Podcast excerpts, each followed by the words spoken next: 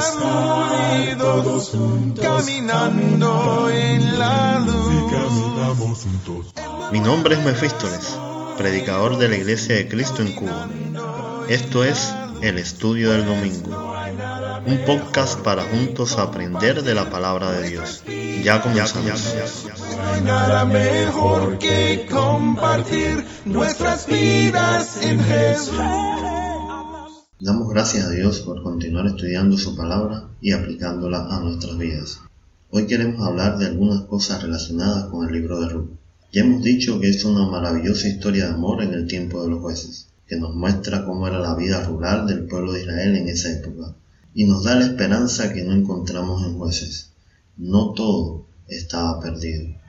Sin embargo, el libro va más allá.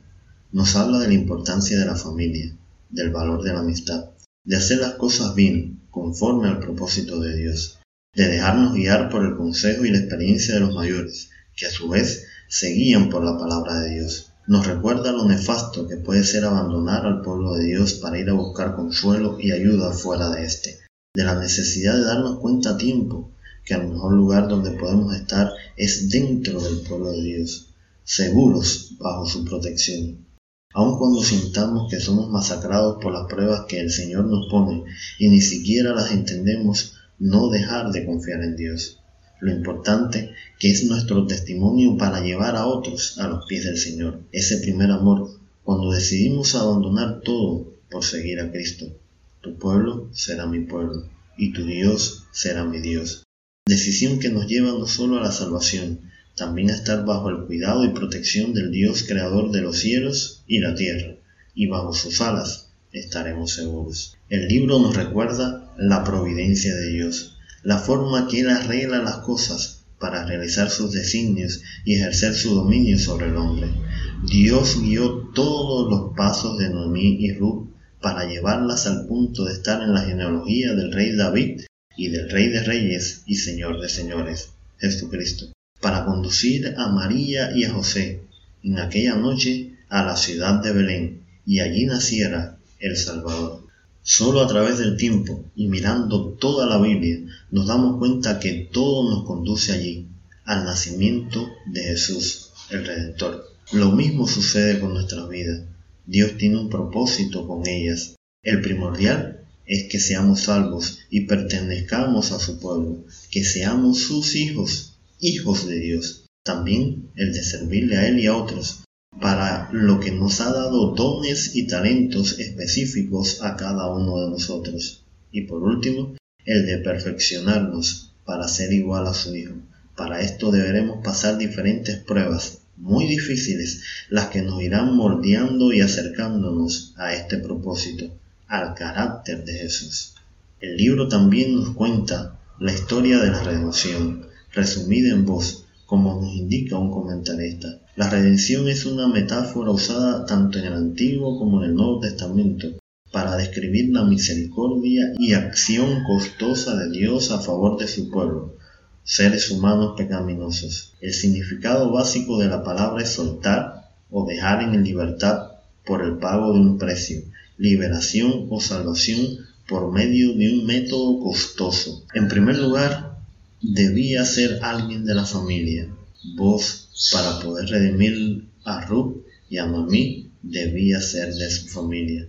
Jesús no solo era divino, al encarnarse se convirtió en humano, al igual que nosotros, de nuestra familia. Tenía la responsabilidad de redimir a los familiares de la esclavitud y la pobreza. Jesús nos liberta de la esclavitud del pecado. Vos hizo todo esto no por interés, sino por amor a Ruth.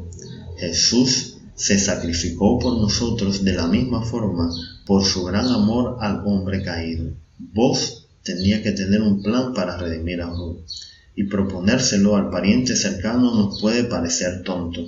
Jesús igualmente tenía un plan para hacerlo desde la misma fundación del mundo y morir en la cruz de la forma que lo hizo igual nos puede parecer absurdo.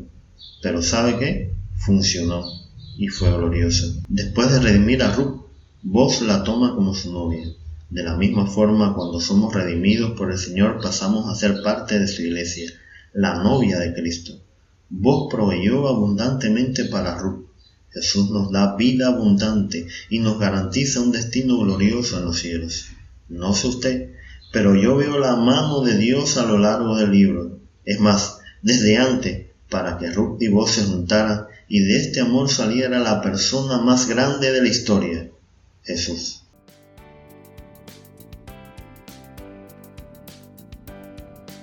Usted escucha el estudio del domingo.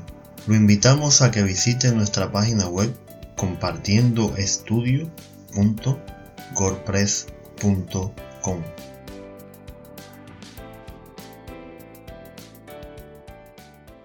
Oh Dios maravilloso, cuán grande eres tú.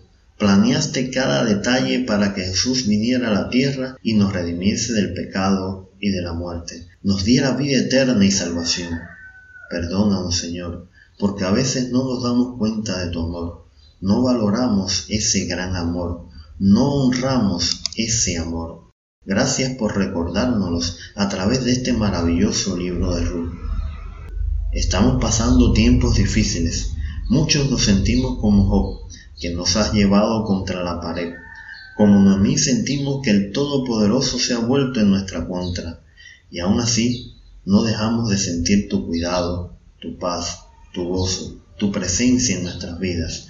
Nos sentimos acompañados en medio de la tormenta. Y como los discípulos en la barca te decimos, Señor, sálvanos, que perecemos Hermanos, como ustedes no entiendo por qué nos pasan muchas cosas, pero sí estoy seguro que Dios tiene un propósito y un plan para con nosotros, como lo tuvo con Ruth, Noemí y vos. Como Pablo estoy seguro que nada, nada nos podrá separar del amor de Dios, que por mucho que sufra, padezca, pierda o incluso muera, nada, nada de eso se comparará con la recompensa que Dios nos dará por la eternidad.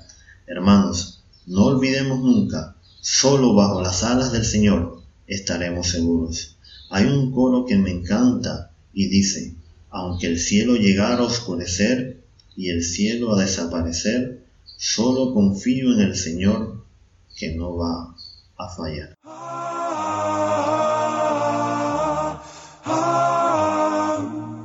Gracias por escuchar. Te invitamos a que nos sigas en Facebook o Telegram como Compartiendo Estudio. Para contactarnos o sugerir algún tema, lo puedes hacer por el correo compartiendoestudio.gmail.com Hasta un próximo episodio. El Señor esté con nosotros.